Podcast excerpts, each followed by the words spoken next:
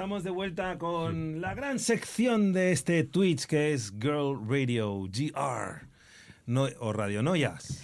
Molt bé, perquè avui és en català. Estem Ah! connectades. Les- Estem connectades, saps quan serà en català i quan no. Eh, ja està, eh, mente colmena, eh, aquí a Radio Noia. Molt bé. Eh, vale, primer, anem a adreçar coses.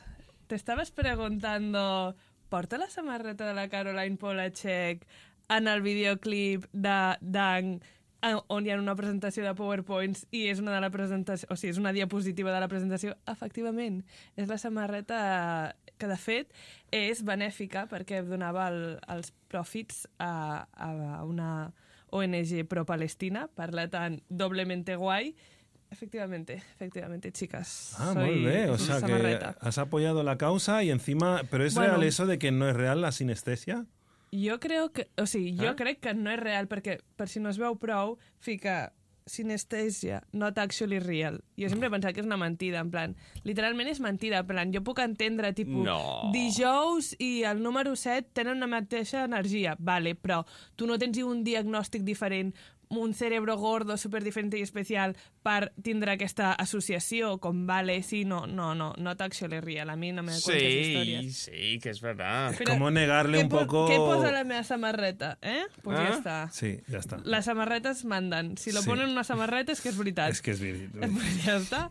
Bueno, el tema, no té res a veure el tema d'avui, noia. Simplement volia que em féssiu la pilota i he pensat, com ningú ho veurà, ho hauré de dir jo mateixa, i llavors la gent que digui, sí, sí, ens hem fixat a saco, clar que havíem vist que portes la samarreta de la Caroline Polachek que no sabíem que existia i que realment no ens importa, i jo diria, gràcies, gràcies.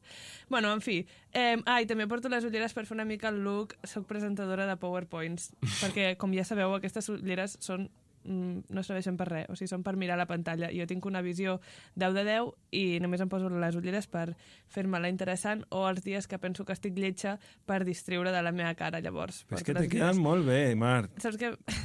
Que sapigueu que el Johan m'ha dit que sembla un emoji. Mm, whatever that Sí, means. porque es un iconic look. Tienes, es como que, bueno, sí. No, la veritat és que he entès perfectament a què et referies perquè em miro la pantalla i sembla un emoji, sembla un emoji del WhatsApp.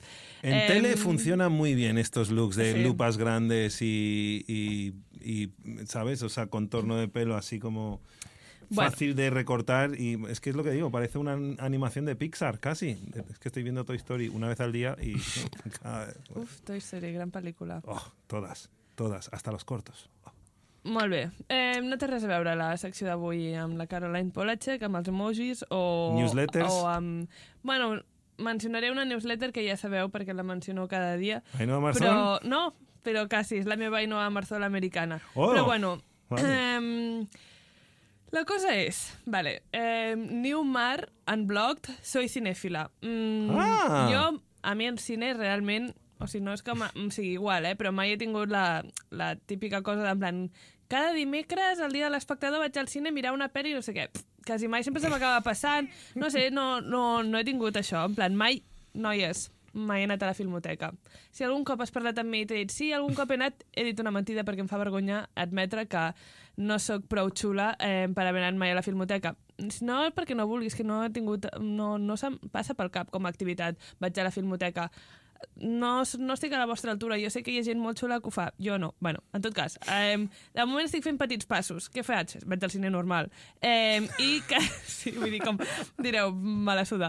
Eh, I cada setmana porto eh, com uns mesos en què cada setmana, uns mesos, un mes potser, però cada setmana vaig amb la meva amiga Bet, que hem decidit les dos que la nostra personalitat ara és cinèfiles, i vaig al cine a mirar com les pel·lis aquestes com que ara tothom parla, no? Simplement vull estar en el discurs col·lectiu eh, de la zona d'interès, anatomia d'una caïda, Perfect Days, Priscila, òbviament, vaig anar a l'estreno, eh, soy una Sofía Coppola Girly, pues ahí estava jo fitxando amb totes les ties de Barcelona que semblava el Renoir que fos, bueno, jo que sé, que regalaven algo, estava tothom embogit, eh, tantíssimes persones que hi havia un moment que dic com no vull ser cinèfila ja, eh, me la suda al cine si he de fer tanta cua i m'he d'agobiar aquí amb gent com si estigués al metro en hora punta.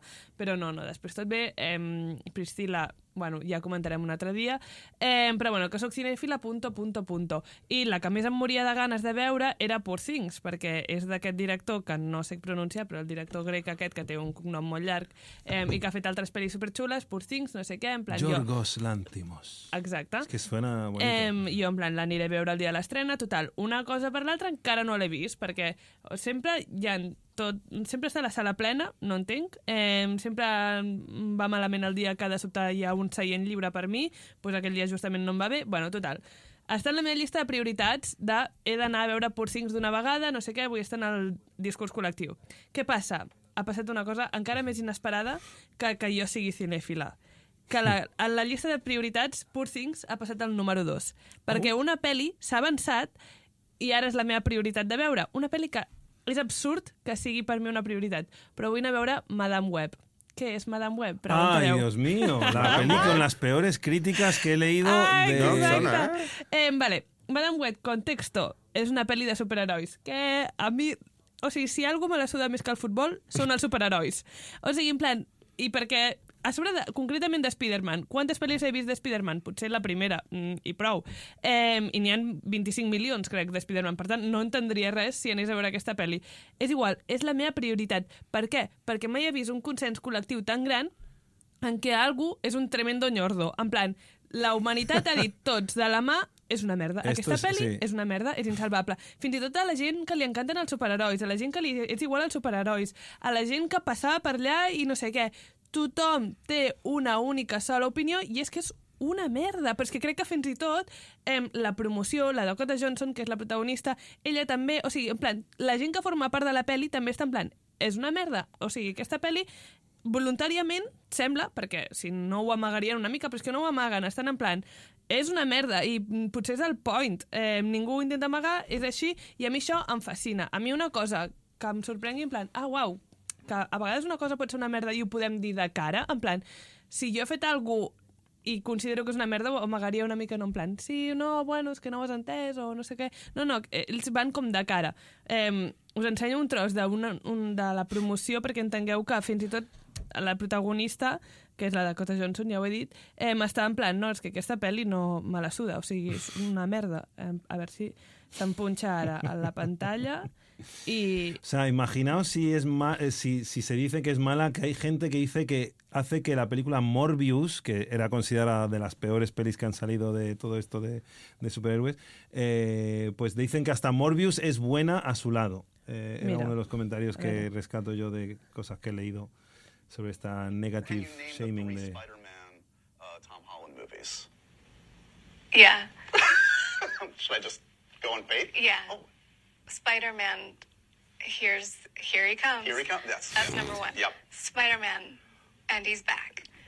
And the other one, the last one is um, at, at uh, go the Goblet of Spider-Man. Need a vacation. Harry, Spider-Man, and the Goblet of Man. That might have been the greatest press junket I've ever seen in my life. For some reason, this is making me want to go see Madam Web even more, and I think I am. It is so clear that Dakota Johnson is just so fed up with this movie at this point. They know it's bad, they know it's gonna bomb, but she's got to be there. And while we probably could have guessed it was already going to be bad just based off of the uh, previous history of the screenwriters for this movie, you see, we got Morbius, Gods of Egypt, Yes. The Last Witch Hunter, Dracula. As you can see, not a very good track record. Look, I already did not have high expectations for this movie. But now I can go in with a whole different view on it. Let's just go in and have a good time. We're going to have a good time with Madam Web. We're going to be there. És que ese és això en plan... És això, en plan, si, si tu... En plan, ja no hi ha cap pretensió de res, és una merda, és com que tu pots prendre com a algo divertit, en plan, no sé com explicar-ho, a mi això és el que em fascina, hi ha un punt desenfiant, humorístic, de fer algo obertament terrorífic de lo dolent que Sí. és, en plan, hi ha un punt d'humor, hi ha un punt de... que et fa absolutament superior instantàniament. En plan, si tu dius, mira, he fet això i és una tremenda merda, i no ho amago i faig el, eh, les la roda de premsa o els press junkets, aquests com es diguin, eh, i, i no amago que ni tan sols m'he molestat a veure la pel·lis que tenen a veure, que, que estic farta i tal, això et fa immediatament superior a totes les crítiques. Llavors, si tu ets infal·lible a les crítiques perquè tu mateixa estàs dient que és una merda, llavors ja estàs en, un, en una mena de pla com de limbo en què no pots fer res malament i que la gent el que li queda és riure amb tu, en plan, ai, quina gràcia, és una puta merda, que guai, que, que divert, perquè si... A més, si hi ha un punt de, de que pugui ser una merda i que sigui avorrit, no, però que sigui tan dolent que faci gràcia, el shock factor que dona la volta al cercle, això a mi em fascina i crec que hem de fer més coses en aquest sentit. Però a vegades penses així i vas a veure la pel·lícula i, I és tan... avorrida. Sí, sí, sí. Però jo això, crec que- Això és el problema. Clar, o sigui, no estic defensant aquest tipus de pel·lícula perquè després aquest tipus de pel·lícula normalment el que passa és que després intenten defensar que és bona i és simplement avorrida. Però quan són tan dolentes que no es pot defensar, acaba sent divertida. Llavors està en un pla del dolent que m'agrada. I crec mm. que l'hem d'explorar més. Eh, a part, crec que si estem d'acord tots en plan ai, si la meritocràcia no existeix, tothom està com fent coses a partir de eh, enxufes o el que sigui, en plan res té sentit, el, fer alguna cosa no, amb molt mèrit no et portarà enlloc perquè no funciona així la societat, whatever, whatever, és un discurs que ja tots estem d'acord, pues fer coses mal fetes i quedar-te igual i quedar-te tan ample, en plan, sí, és la manera de ser més conseqüent en la nostra realitat, no? En plan, si la meritocràcia no existeix, pots fer un, una merda així, quedar-te tan ample i, i és la manera de ser més conseqüent amb el discurs que existeix actualment, no? Doncs pues ja està, pues Madame Web la vull anar a veure, ja està. Trobo que és antisistema segons com, eh, tipus desafiar l'estètica, l'ètica del treball, eh, tot. Eh, hi ha un punt antisistema que jo respecto i, òbviament, eh, no m'estic inventant res, sí, la història del camp, eh, la història de la bellesa de l'error, el freak show, el no sé què, ha existit sempre, vull dir, com realment no he vingut jo aquí en plan, uau, us vaig a destapar una nova cosa, però simplement és com, em ve de gust avui parlar d'això, em ve de gust fer una oda a les coses lletges, a les coses mal fetes, als freak shows i a, als errors. Visca els errors, o sigui, s'ha- hi ha, hi ha un, un camp de joc molt guai amb els errors, i no estic dient dels errors s'aprenen, no, dels errors potser no s'aprenen, potser un error és un error i ja està allà, però podem dir com, diver, un error, i ja està. Molt Us bé. sembla bé? Vale, Sí. pues, eh, vaig a fer una llista de si ara esteu en el mateix mood que jo perquè us he convençut, en plan, que divertit, que Sí. antisistema, eh, la meritocràcia no existeix, visca eh, fer coses horroroses. Doncs us vaig a fer una llista de coses horroroses que hi ha actualment o, o que hi ha hagut al llarg de la història i em dieu quina és la vostra preferida i jo no sabria triar i també podeu afegir perquè òbviament no sé prou de res en general com per fer una llista eh, exhaustiva de, de, de freak show mm, cinematogràfic i de tot, eh? Us deixo ampliar vosaltres després si voleu. Vale, actualment no només tenim Madame Web, sinó també la J-Lo, Jennifer López. No. Oh, you know what I mean. I mean, és que aquesta, mira, wait for it. Aquesta és una pel·li us llegeixo com l'ha descrit eh, Juan Sanguino a, a Twitter, que és una persona que jo em fio molt, sap molt de cultura pop, seguiu-lo a Twitter si voleu estar una mica al dia. Ell l'ha descrit, di, eh, la pel·li es diu This is me now. Eh, This is me now es de no creértelo. Una obra única, un ejercicio de egolatría, autoparodia y vanidad, profundamente ridículo, bordea la vergüenza ajena sin miedo, estéticamente hortera, una sesión de terapia infantil pretenciosa y rabiosamente entretenida.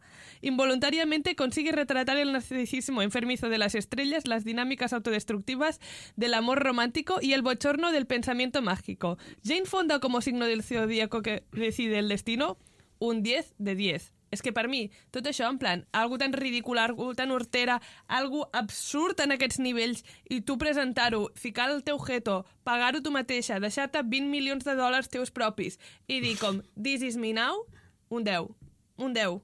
Allà estaré. T'ho juro, vaig intentar-ho aquest diumenge, me la vaig posar i vaig dir com, necessito mm, por les venes ara mateix el ridícul de Jennifer López i no vaig poder. O sigui, és un nivell d'experto. En aquest gènere, en el gènere de les coses mal fetes, en el gènere de les coses que fan vergüenza ajena, en el gènere de, de no creure-t'ho, és nivell experto. A mi, jo no l'he aconseguit superar. Jo me la posaré un dia i em, em, em manillaré, em ficaré la meva camisa de fuerza, que ja sabeu que tinc, i m'asseuré al sofà i diré, no t'aixeques d'aquí fins que l'acabis. Però he d'estar conscienciada que això és nivell Experto, la pel·li de Jennifer López. No podeu començar per aquí si esteu començant en el gènere de freak show. Això és per professionals, o sigui, no, és, és, és horrible. Tres minuts vaig durar, tres minuts. I pensar que em posava a plorar de, de, de les ganes de- d'arrencar-me els ulls. ¿Y por qué has mencionado a Jane Fonda? ¿Sale? ¿Sale? Porque, claro, hicieron una peli juntas, hay, hay ¿no? Un, La de hay- Madra- hi ha la- un reparto d'estrelles de Hollywood que no t'imagines. Jane Fonda, Kim Petras, Kiki Palmer, eh, Post Malone... Quin és Sadhguru? Sadhguru. No sé, ho descobrirem la propera setmana Ok. quan us, ens obliguem Sale a tots a veure Ben? aquesta pel·li. ¿Sale Ben Affleck? Sí. Sane Ben. Affleck eh, con una pel·lícula rubia, eh, pel·lícula, peluca. Peluca. Eh, bueno, en fi, jo estic eh, preparant-me mentalment, estic fent exercicis, m'apuntaré a teràpia per poder veure aquesta pel·lícula i superar-la eh, successfully, però de moment no estic preparada psicològicament. Si l'heu vista, si plau, eh, tots els meus respectes cap a vosaltres. Vale, i llavors, com si no sapiguéssim apreciar la bellesa de lo que és la pel·li de la Jennifer López, ens perdríem una part importantíssima de la història, de la nostra cultura, de les pel·lícules de culte, de, de la cultura en totes les seves vessants i, i cares, i avui faré... O sigui, no és el point de l'episodi, perquè a final de tot tinc una crisi existencial preparada per vosaltres en què m'heu d'ajudar. Ara faré una llista molt ràpida i vosaltres m'ajudeu a completar-la on vulgueu, eh, si m'he deixat alguna. Però el que és important de tot aquest episodi és la crisi existencial que tinc al final, perquè m'heu d'ajudar, perquè realment crec que tinc com Asperger o a- alguna mena d'autisme, perquè no entenc com puc estar sola en aquest discurs. Però bueno, això ara, un moment, deixeu-me fer la llista, no m'esteu interrompent, deixeu-me fer la llista. Vale, una pel·li que no sabia que existia i que hem de fer el discurs de separar l'autor de l'obra, perquè l'autor està en prisió, perquè és un malo malíssimo, que és R. Kelly. Sí. Va fer una, una hip-hopera que es diu Trapped in the Closet. Sí, claro, Trapped in the Closet. Trapped in the Pero- Closet, era un clàssic. Obviamente está en la lista de Freak Show. En Sí. plan, eso... Eh, bueno, jo no sabia que existia perquè simplement no estic en contacte amb la cultura, però això per mi és un, una revelació importantíssima. Eh, Dieu-me si eh, va sobre això o no. Jo he fet research, eh, però bàsicament és un... It's so damn, it's brilliant work of art, la Sí. gent ho descriu. Diu, bàsicament és com una antologia de cançons sobre... Ell estava amb una tia i, i entra el marit i els pilla i ell s'a- s'a- s'amaga al Sí, closet, sí. a la- a l'armari.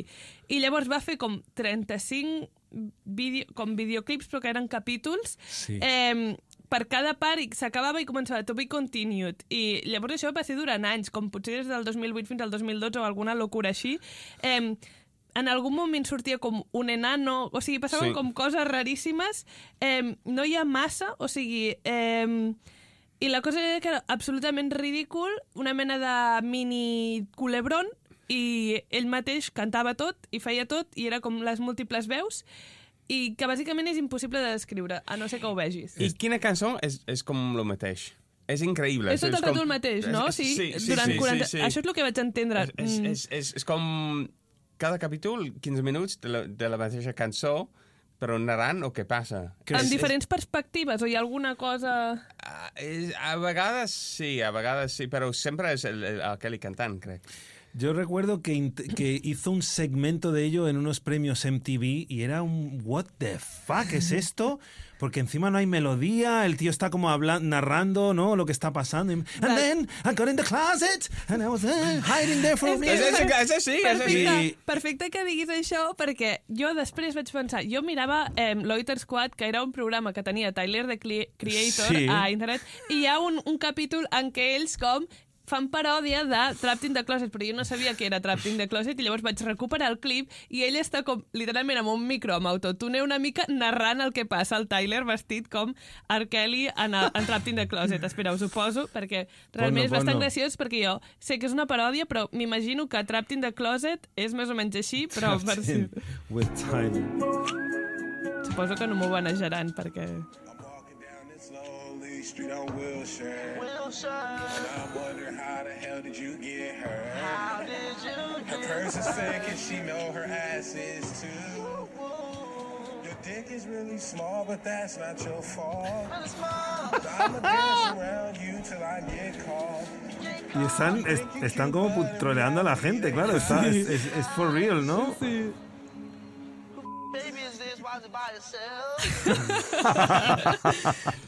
perquè sempre lo hacien... O sigui, sempre l'Oit Squad tenien com un... Això dura un minut, i tenien com una secció d'un minut on anaven al carrer i com entre cometes, molestaven a la gent. A vegades es disfressaven de granota, a vegades, bueno, feien coses rares, i llavors un d'aquests interludis era Trapped in the Closet, i ara penso com, bueno, ja sé la referència. Ojalá veure la real Y ara, però... South Park hizo también un capítulo Sí, parodiándolo bueno, bueno. cuando está Michael Jackson y, y R. Kelly aparece y está atrapado en el... Y, y es todo sobre actores que están encerrados en el armario. John Travolta y Tom Cruise. Hicieron como... Le dieron la vuelta y tal. Era como... Bueno, Bueno, South Park. una, un Brillantes. descobriment. Eh, jo no ho sabia i, i ara està instantàniament a la meva llista de, de fascinació de Art So Dumb It's, it's Brilliant. It's brilliant. Eh, òbviament, The Room, de Tommy Wiseau, Sí. eh, que després eh, jo em vaig enterar també més tard per quan van fer The Disaster Artist eh, amb amb James Franco, mm. que bàsicament narrava com aquesta pel·li tan absurda havia pogut arribar a passar, en plan, i llavors tothom estava dient «Hi, Mark!» perquè Hi, cada, Mark. cada vegada que entrava en escena Tommy Wiseau, que l'ha produït, l'ha dirigit, l'ha escrit, la no sé què, perquè em fa molta gràcia, en les, en les, tenen de, de com un denominador a aquest, a aquestes obres molts cops que algú té una idea absurda i està tan sol perquè ningú vol donar apoyo a aquesta idea absurda que ho ha de produir tot sol, com la Jennifer López està completament sola, ella pagant-ho tot, eh, Disas- eh, The Room, ell sol fent-ho tot, perquè és que ningú vol apoyar com tremendo show, però després passen a la història com a creació icònica, en plan, més enllà de que sigui bona o dolenta, passa a la història. Llavors, si a tu el que t'importa és crear una obra per la cultura humana, la, creada l'has creat. I, i eh, respect, mai he vist la real, s'ha de dir, mai he vist The Room, crec que és infumable, també és un altre nivell, tipus Jennifer López, has d'estar molt pelante per poder-te-la veure sencera i no plorar i no haver d'anar a teràpia després per superar el trauma d'haver-la vist. Eh, què més? Una de les meves preferides, sé que en el moment va ser molt mal rebuda, però jo aquesta sí que l'he vist més d'un cop, i sobretot quan estic malalta, o sigui, els dies que estic, o sigui, algun cop m'he posat malalta, tinc febre, no sé què, i jo em poso Spring Breakers. O sigui, mm. en plan, una pel·li que és una obra d'art, o sigui, Sí. 10 de 10. Eh, No l'he vist. The Harmony Corrine es buena. Es o sea, es buena. es... Ah, No, no está- es mala, que no es de esas de tan mala que exacte, es... no arriben al nivell J-Lo, no sé, o en el nivell Eh. de Room, però sí que va ser molt mal rebuda i trobo que és una pel·li que s'ha d'apreciar per lo que és, Sí. en el sentit de que has de tindre cultura de, de coses com de, del terror de freak show. Sí. Eh, I això és bastant freak show, però en el, en el bon sentit també. Vull dir, com no, no necessites ser expert en aquesta. La pots veure en, en un sentit no irònic Sí. i també té la seva gràcia. Porque es Harmony Corrine y al final es Artie. Es Sí, Artie. 100%. I hi ha una escena en què estan ballant totes al voltant d'un piano on està tocant James Franco agafades de, com Sí. d'armes. Con no, sí, con la mentre canción de canta Britney Spears de- Every time. És tan bona.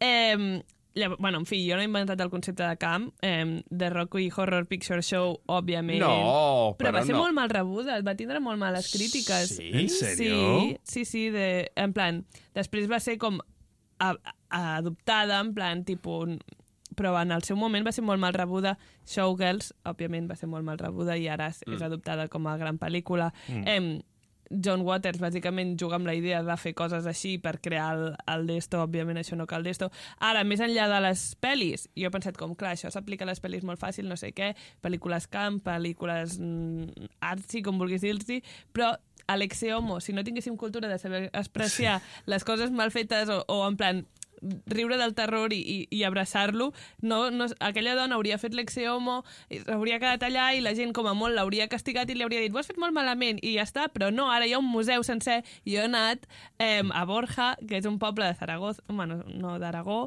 eh, i, i és preciós, té una, o sigui, és un museu Bueno, no, és la capelleta, perquè allò està com en una capella, on pots veure l'Exeomo real i llavors hi ha com un museu on t'explica la història una mica com fins a on va arribar, perquè clar, la viralitat va ser molt bèstia, i llavors al costat hi ha un altre mm, com lloc al costat que és un museu de fan art, en plan fan art d'Alexi Homo, i allò sí que és fascinant, allò és freak show total, o sigui, si Alexi Homo ja en si és freak show, imagina't fan art d'arreu del món del Homo. És una absoluta delícia, eh, no hi ha res més en aquell poble que allò, però val la pena anar-hi només per, per, per veure-ho. ¿Qué fue de la, la señora que restauró el ex homo que, Pues que dio la cara dijo, No, pues yo creo que hizo un buen trabajo? Quan vas allà... Eh, quan vas allà hi ha una senyora que et fa una mica de guia i t'explica la història i t'explica que aquesta dona estiuejava allà a Borja i era una dona de tota la vida, no sé què, van fer aquest, com aquest taller, ella pues, el va fer amb tota la bona fe, va sortir això, i després, quan van venir tot, es va fer tan viral, ho va passar super, super, super malament. En Ai, plan, que pobra. la, això li va sentar fatal, no sé què,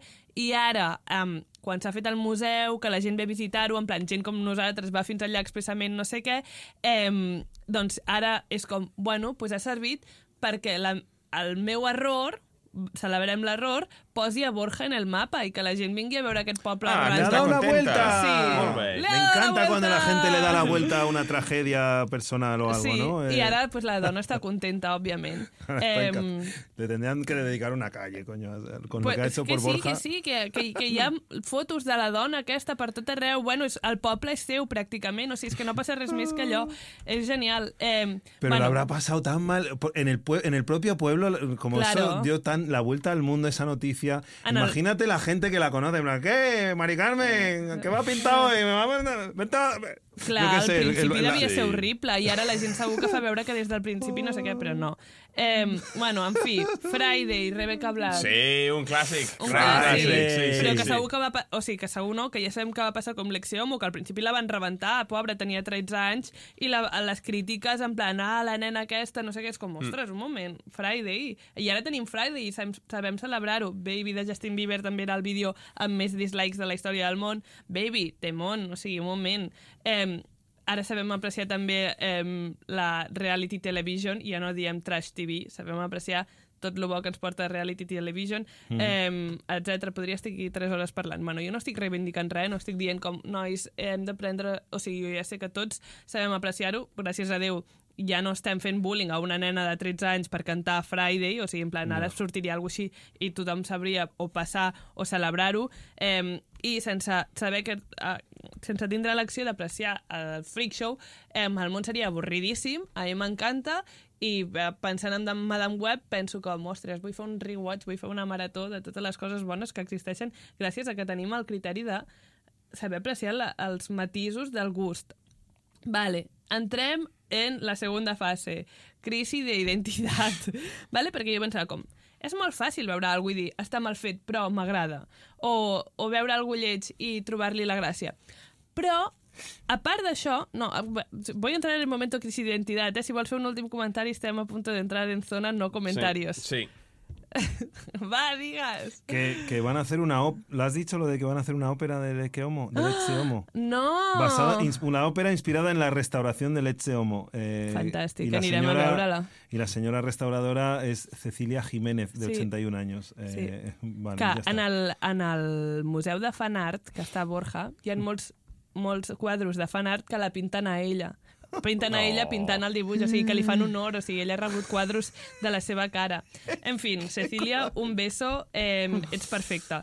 Però bueno, més enllà de jo saber, i tothom saber apreciar que Cecília, creadora del nou Exeomo, és perfecta, qui a la meva crisi ve, vale, això ho sabem fer, és molt fàcil, eh, whatever, ho celebro, punt, no hi ha res mm, trencador aquí. Però el que m'intriga és saber qui decideix, o sigui, què... Ara em posaré existencial. Què és el bon gust? O sigui, vale, sabem distingir lo dolent, però qui tria què és el bon gust? O sigui, qui decideix què és algo maco? I això és algo que sempre la meva amiga Rita Roig, que ja ha vingut molts cops al programa, totes la coneixeu, gent de merda, tots escoltem gent de merda, eh, Nosaltres no, perquè quan, quan, quan ve Cuando aquí... viene ella nos echas. Ah, Sí, sí, llavors sí. no Te escolteu... avergüenzas de no, tus tíos. No escolteu gent de... Sí, Ai, no clar, no, no, Ai. sí, clar, però... No escolteu el radio a casa sols, sí, hauríeu clar, d'escoltar-ho. clar, clar, sempre, Bueno. però... Bueno, pues... Bueno.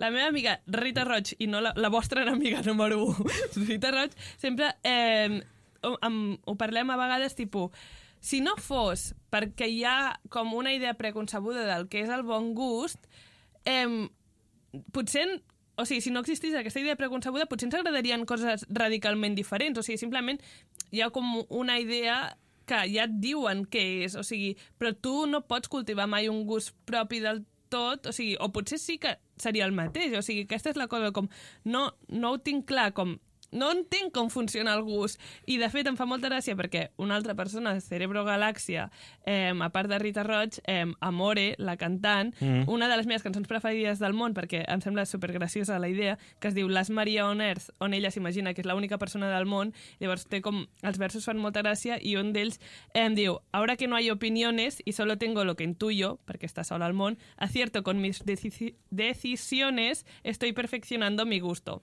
Clar, quan, només si estiguessis completament sola al món, podries perfeccionar el teu gust, en plan, i encertaries en, en plan con tus opiniones, o i, i encertaries sempre, però no es pot entendre, o sigui, mai estaràs sola al món, en, en principi, a no sé que passi Espero alguna que no. Esperem que no. Eh, i en el cas que estigui sola al món, doncs no faràs un podcast on la gent pugui debatre perquè estaràs sola al món. Eh, però llavors, com només en aquest d'esto, vale? llavors com, com cultives el gust propi sense la possibilitat d'estar algun dia sol al món. Eh, I justament a Gent de Merda, eh, en un capítol que es diu Atentament Gent de Merda, parlen d'un altre podcast eh, de, de The Ezra Klein Show, que és del New York Times, crec, perquè elles clarament són també molt llestes i escolten a podcasts molt interessants, un capítol específic que es diu How to Discover Your Own Taste, i parla d'això, eh, d'aquesta crisi existencial que estic tenint jo, perquè ells, bàsicament, eh, són Cla- Klein, que és el presentador, i un altre tio que convida, que també treballa al New York Times, que escriu un llibre sobre com el, el gust s'està homogeneitzant, no? Que en plan, és una cosa ja com que és super difícil que sigui individual. I em fa gràcia perquè bàsicament parlen del gust com si per definició fos algo super individual. I aquí és on jo tinc... O sigui, per ells, tindre gust és saber qui ets, saber què t'agrada a tu específicament. Mm. Què és el que et fa tu, més enllà del, del que et rodegi, no sé què, és algo que a tu t'agrada sense saber ben bé dir per què. I jo he pensat com, jo tot el que porto, tot el que faig, totes les meves referències, tot el, tot el, tot, totes les coses que tu em poguessis assenyalar, et sabria dir per què m'agrada, d'on he tret la referència, per què he triat que m'agradi. Com, vo, o sigui, vosaltres, hi ha algú al món que sap que li agradi a algú sense cap referència de res? Això és el que eh, penso, com potser tens Asperger i no has entès la pregunta del gust, o potser realment ets la eh, o sigui, ets una persona sense personalitat i no i ets hi ha molta gent que realment li agraden coses perquè sí. O sigui, em costa molt d'entendre que t'agradi algo perquè sí, que no tinguis una referència o que no sàpigues filar el fil de on t'ha vingut, en plan, Tipo, jo porto aquesta samarreta pues perquè m'agrada eh, Caroline Polachek i m'agrada Caroline Polachek perquè me la devia recomanar algú que confio en el seu gust i el grup de gent que representa la, eh, la música de Caroline Polachek pues, és algú que em representa la seva música en si, pues, òbviament m'agrada, però tot en si ja em forma part d'una cosa, però mai és algo individual. Jo no vaig entrar un dia a Spotify i vaig posar-me a escoltar totes les cançons de tots els artistes que es diguessin Caroline fins que vaig arribar a Caroline Polachek. És que No, però el teu gust individual no és només Caroline Polachek, és, és tots les... moltes altres coses, però Sí. totes aquestes altres coses sabria dir-te d'on m'han vingut. No, I però jo estic segur que no hi ha ningú més al món que té exactament els, els mateixos gustos. Que La barreja de tots els sí, gustos... Sí, sí, i això és el que tens, no? Això és individual, no? Sí, però no... La... Per exemple, després eh, estava llegint una newsletter eh, de eh, la que es diu Big's Corner, que crec que un dia us vaig dir que us diria i no us vaig dir mai, eh, Big's Corner. Eh, a veure si... Sí, perdó, perquè ara l'estic dient. I Vic como de Victoria. Ja, sí, de Victòria, però és que mai sé com... Com a mi m'arriben al mail, mai sé com enllaçar-les. En plan, no us puc passar la contrasenya del meu mail i que entreu a mirar la newsletter. Eh, Victòria crec que amb dos is i amb K... Mira, perdó, mira, us, us ensenyo ara directament, eh, si em punxeu la pantalla i així ja ho teniu, Vic, amb K, Vic's Busy Ah. Corner. Sorry. Vale. I ella feia com es plantejava això de What's Good Taste Anymore. Eh, ja, ja podeu treure perquè no... O sigui, ara no us llegiré la newsletter literal. Eh, però treu-me la pantalla. Eh, bueno, da igual, ho llegiu vosaltres d'aquí mateix.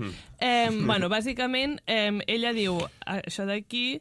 Eh, la, la... M'està distraient que tinguem la pantalla punxada, però no passa res, perquè continuarem, perquè cada un fa el que pot amb el que té, i jo ara mateix tinc la, panxa, la, la pantalla aquí. bueno, eh, la, la Victòria es plantejava això, que és el bon gust, no sé què, i diu...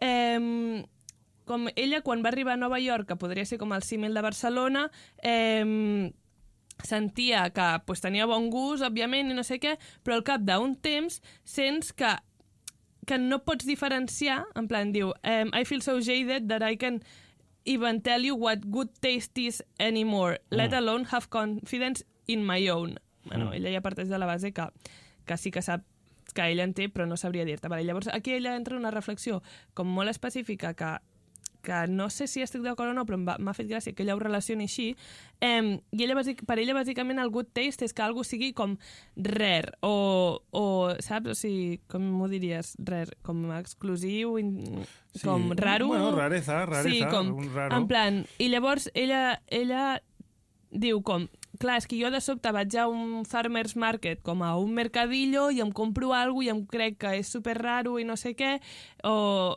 o exclusiu, i després m'ho trobo que està pues, a la botiga de disseny del museu de turno, o no sé què. I llavors ja li perd el gust en si. Llavors penso com, és això el gust? O sigui, no...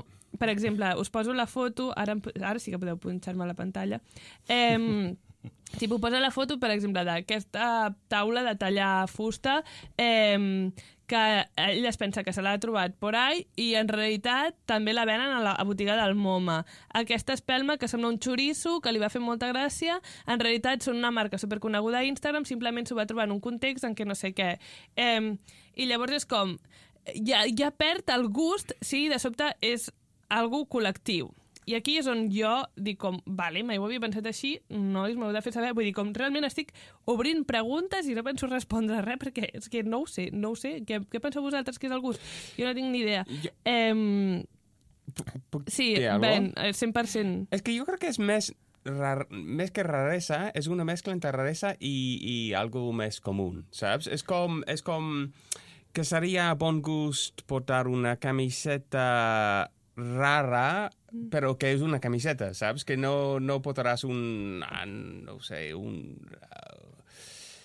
Uh, algo totalment inesperant, saps? Creus co- que això co- és el bon gust, la, que sigui Bueno, es, es, una, inesperat? es una cosa, es como no es escuchar el- la música disco, es escuchar la música disco ah, de Turquía o algo, algo así, que es como algo normal y algo raro, Ja, ¿sabes? ja, la ja, ja ho combinació. entenc, eh? 100% entenc el, el que tu dius, però a mi em peta el cap que això sigui la definició de bon gust. En plan, Bueno, no es bon gust, però... per mi això seria la definició com d'original, no? En plan, Original. vale, ets molt original, que diver, m'encanta que m'hagis descobert la música disco de Turquia, però el bon gust és com això, sa- per, com saber combinar coses de forma com natural, sense donar-li moltes voltes, com...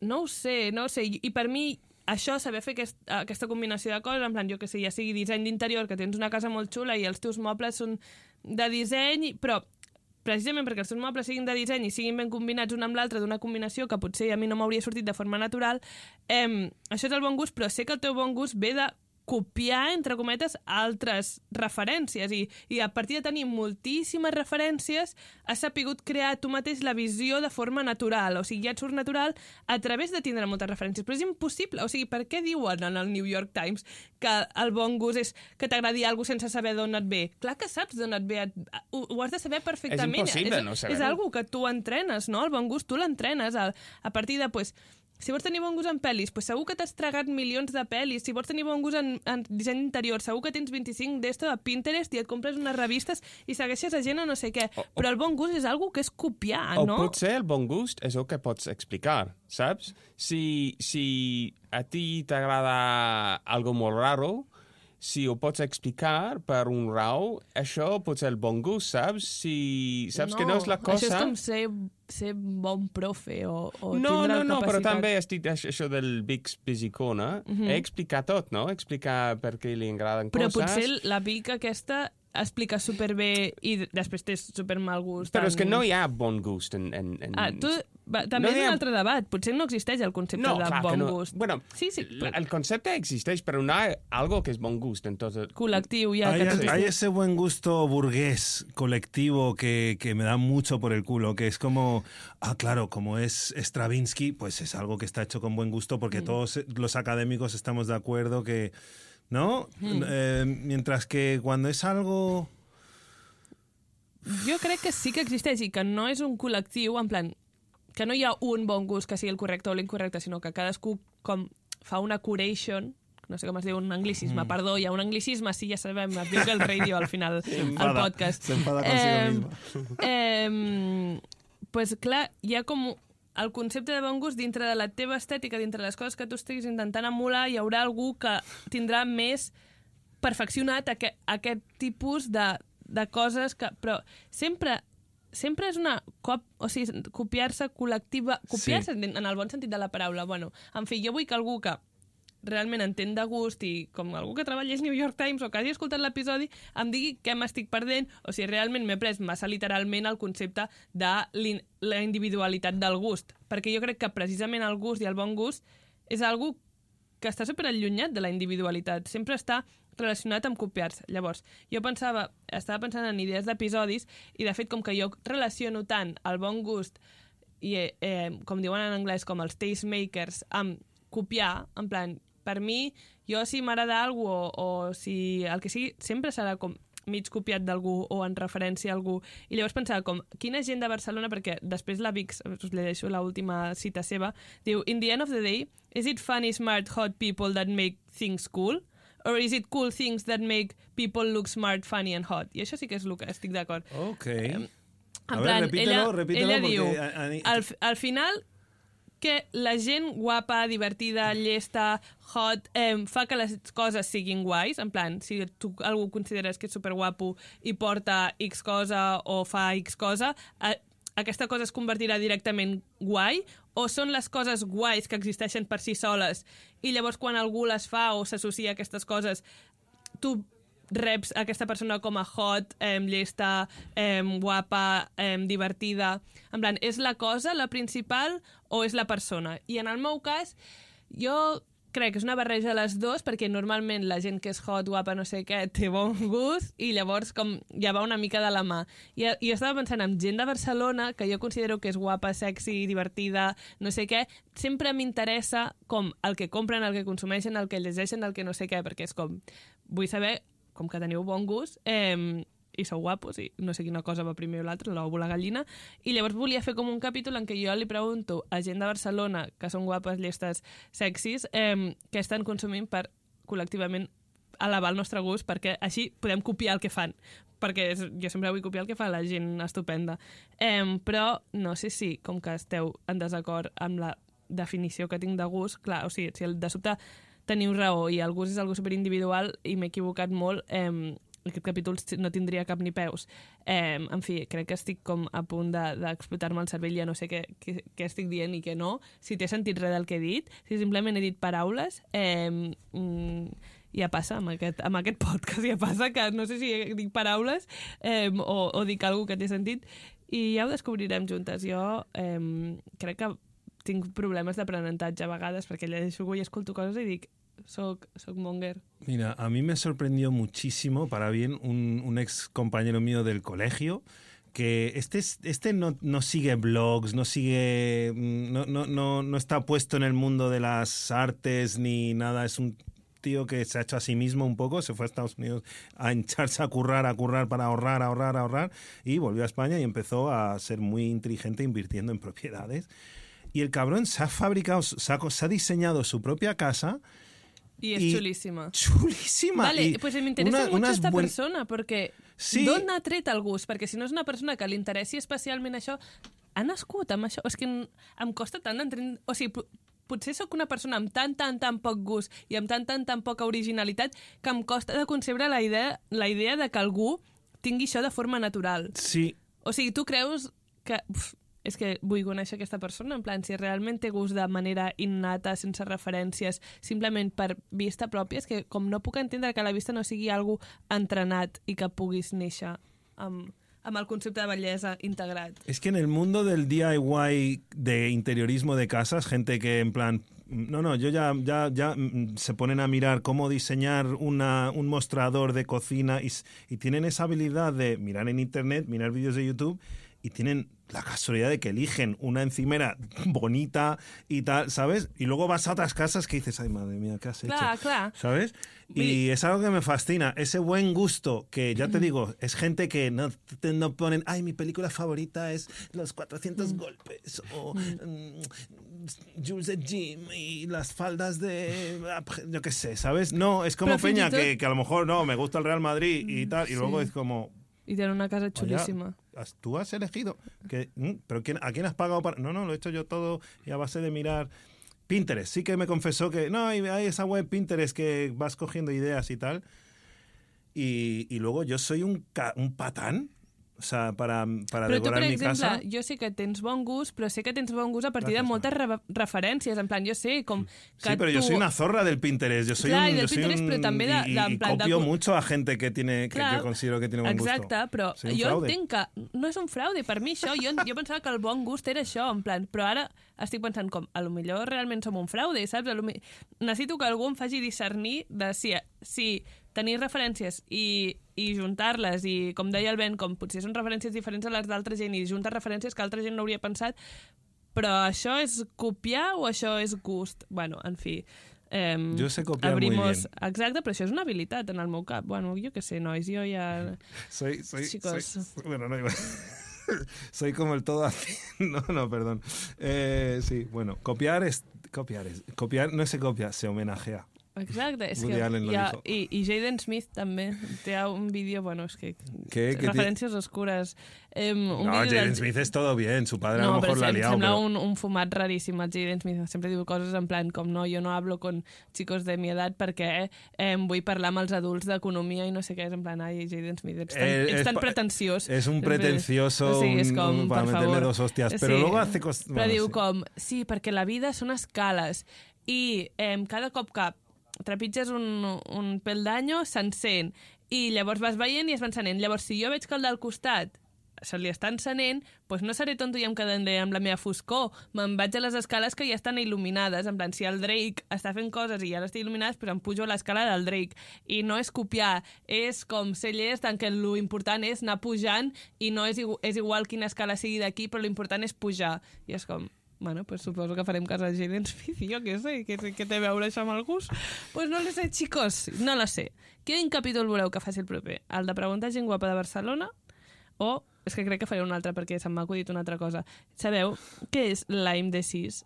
Jo fa molts anys que sento que aquesta paraula, en plan, i crec que és una puça comunista que vol acabar amb els famosos. Us deixo aquí, amb, amb aquest concepte. No investigueu, investigaré jo per Ok, vosaltres ok. Vale. i parlarem de la Molt bé. puça comunista. L- Vale. Una puça que només pica famosos i els deixa eh, malalment crònics. Crònics malalment. Mal... Nois, tinc un problema, m'han de portar al metge. Malalts crònics. Vale, ja està. Fascinante. Eh, M'ha picat la puça. Soc, Però- soc famosa. Si et pica la puça és que ets famosa. Eh, en fi, ens veiem la setmana que ve amb un capítol que en, potser no és cap d'aquests dos, o potser sí. Però moltes gràcies per escoltar Ràdio Noia, Ràdio Noia Unite, i moltes gràcies per estar al- on sigui que escoltes això, que si ho escoltes a Spotify ja tens vídeo de res. Es verdad, tienes vídeo en Spotify y todo, Mar. O sea, estoy muy orgulloso de lo que estás logrando yo, con yo no tú he hecho solita. nada, ¿eh? No he hablado con Bueno, en Spotify. a nuestros A nuestro técnicos equipo y tal, pero que, que, tía, que tienes tu propio vídeo en, Insta, en, en, en Spotify. Ja no cal Nosotros que... no Però aneu nada. a YouTube igual i de nou me visites allà, eh, que ja m'he acostumat. I ja està, i us estimo molt, i ens veiem la setmana que ve.